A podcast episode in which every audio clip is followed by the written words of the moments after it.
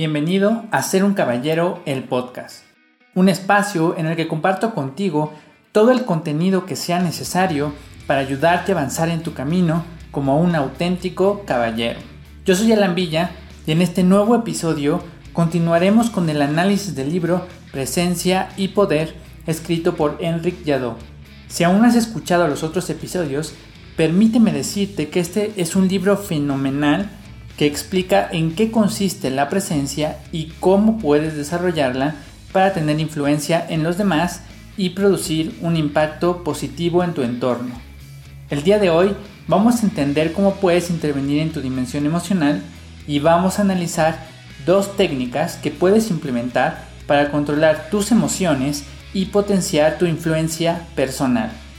Así que ponte cómodo, prepara todo para escuchar con atención y en cuanto estés listo, comenzamos.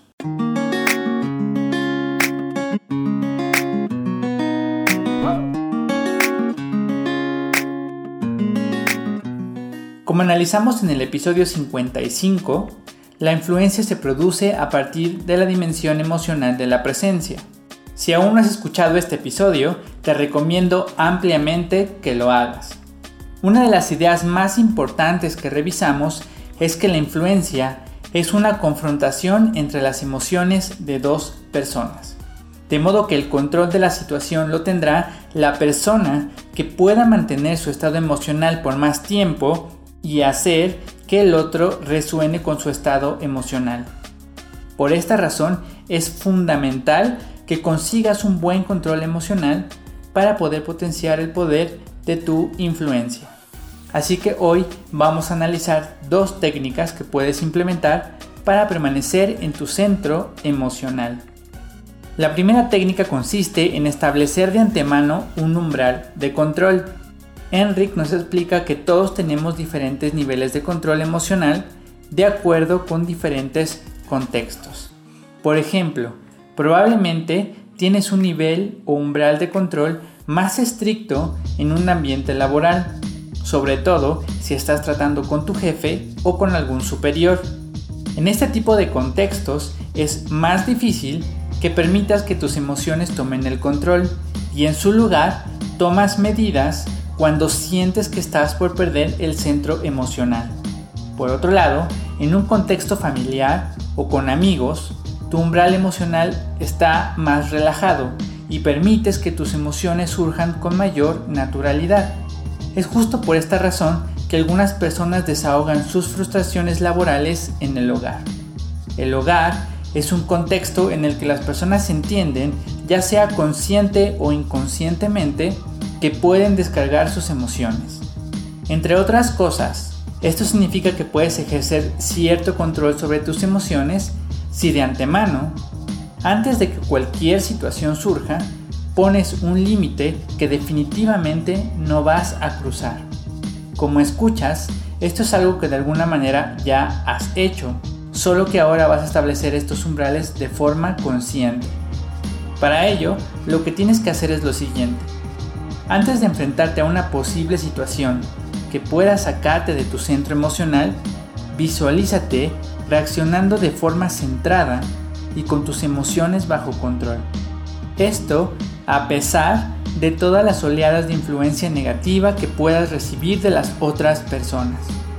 Visualízate recibiendo comentarios ofensivos, despectivos o quizá recibiendo alguno que otro golpe bajo e imagínate respondiendo de forma centrada y manteniendo tu nivel emocional bajo cierto control.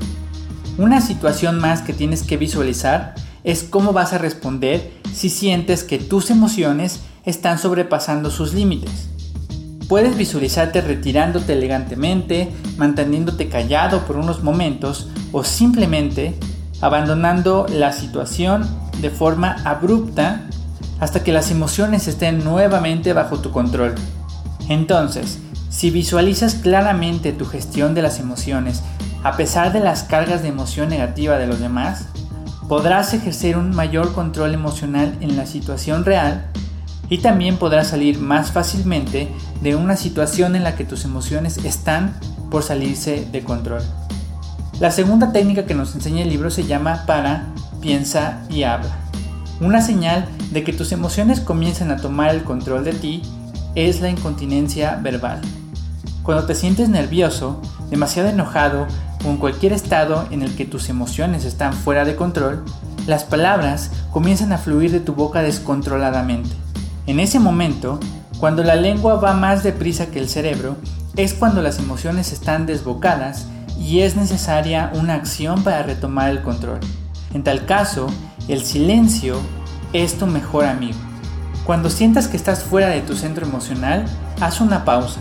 No importa en qué momento de tu discurso estés. Una pausa es una técnica perfecta que impedirá que tus emociones tomen el control y también te permitirá pensar mejor en lo que vas a hacer. Al hacer una pausa, tan larga como sea necesario para retomar el control de tus ideas, podrás crear un mensaje más potente y efectivo que se traducirá en un mejor manejo de la situación. Es decir, la pausa se traducirá en más control. Así que cuando te des cuenta de que tu lengua está actuando por su cuenta, respondiendo a tus emociones fuera de control, haz una pausa.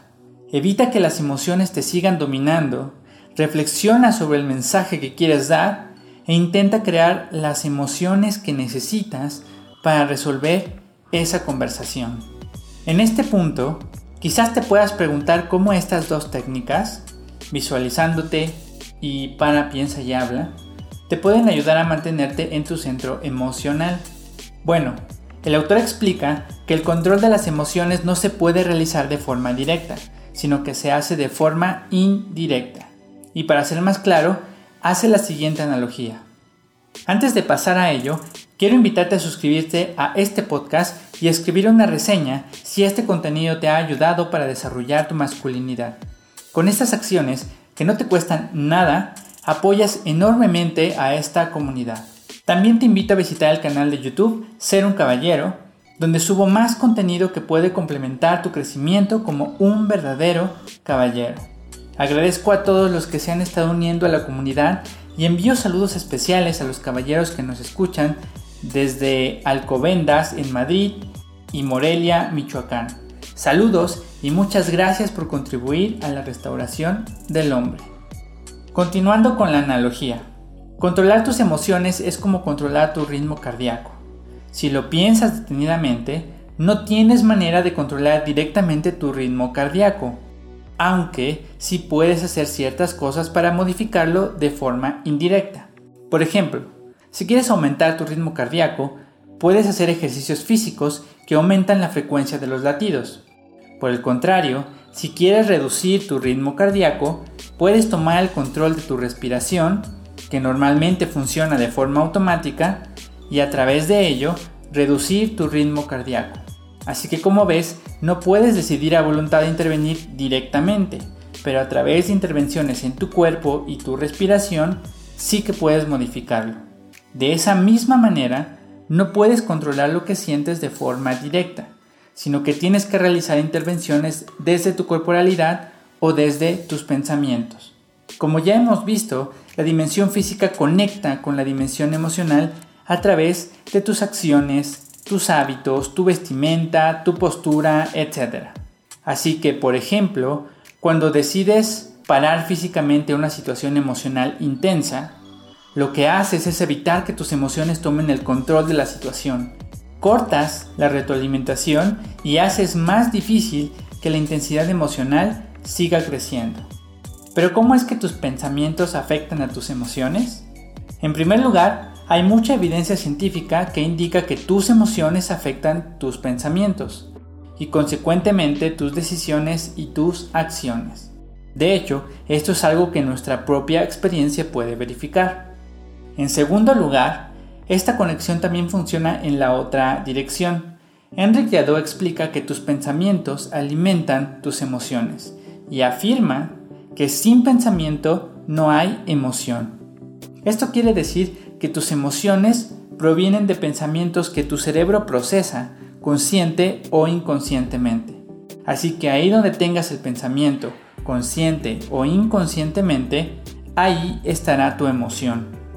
A título personal, no tengo argumentos sólidos para asegurar que sin pensamiento no hay emoción, pero creo que estarás de acuerdo conmigo en que cuando menos los pensamientos sí tienen efecto en nuestras emociones.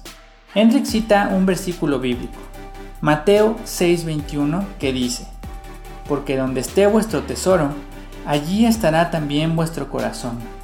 Y es que respecto a esto, la Biblia es muy explícita y reiterativa en expresar que aquello a lo que dedicas más tiempo, más pensamientos y más recursos, eso es tu tesoro. Y el corazón no tiene más remedio que inclinarse hacia aquello que atesoras. Por eso, la Biblia continuamente exhorta a proteger nuestros pensamientos de ideas que son dañinas para nosotros y nuestro espíritu. Así que argumentos para mostrar que los pensamientos pueden modificar nuestras emociones, los hay. Y por lo tanto, es muy importante tomar el control de forma consciente de todas aquellas ideas que pasan por tu cabeza.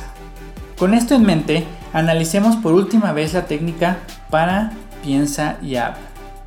Cuando paras, tomas el control de tu dimensión física, cortando en seco el control que las emociones pudieran tener sobre ti. Y cuando piensas, tomas el control de la dimensión mental, forzando un ayuno mental al alimento que intensifica esas emociones indeseadas. Entonces, con estos dos pasos le estás haciendo un sándwich de control a tus emociones. Ahora ya las tienes atrapadas y no tendrán más remedio que colaborar y podrás modificarlas hasta conducirlas a un estado emocional que sea más conveniente para ti y la situación en la que te encuentras. Si logras hacer esto, tu dimensión emocional estará bajo control.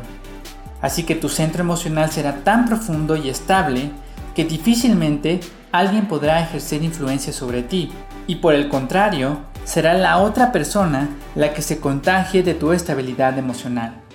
Pero, ¿todo esto es cierto? Presumiblemente sí.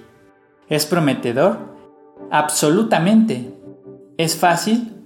Por supuesto que no, como todo lo que es realmente valioso en la vida. Así que esfuérzate, sé valiente y libera al caballero que llevas dentro.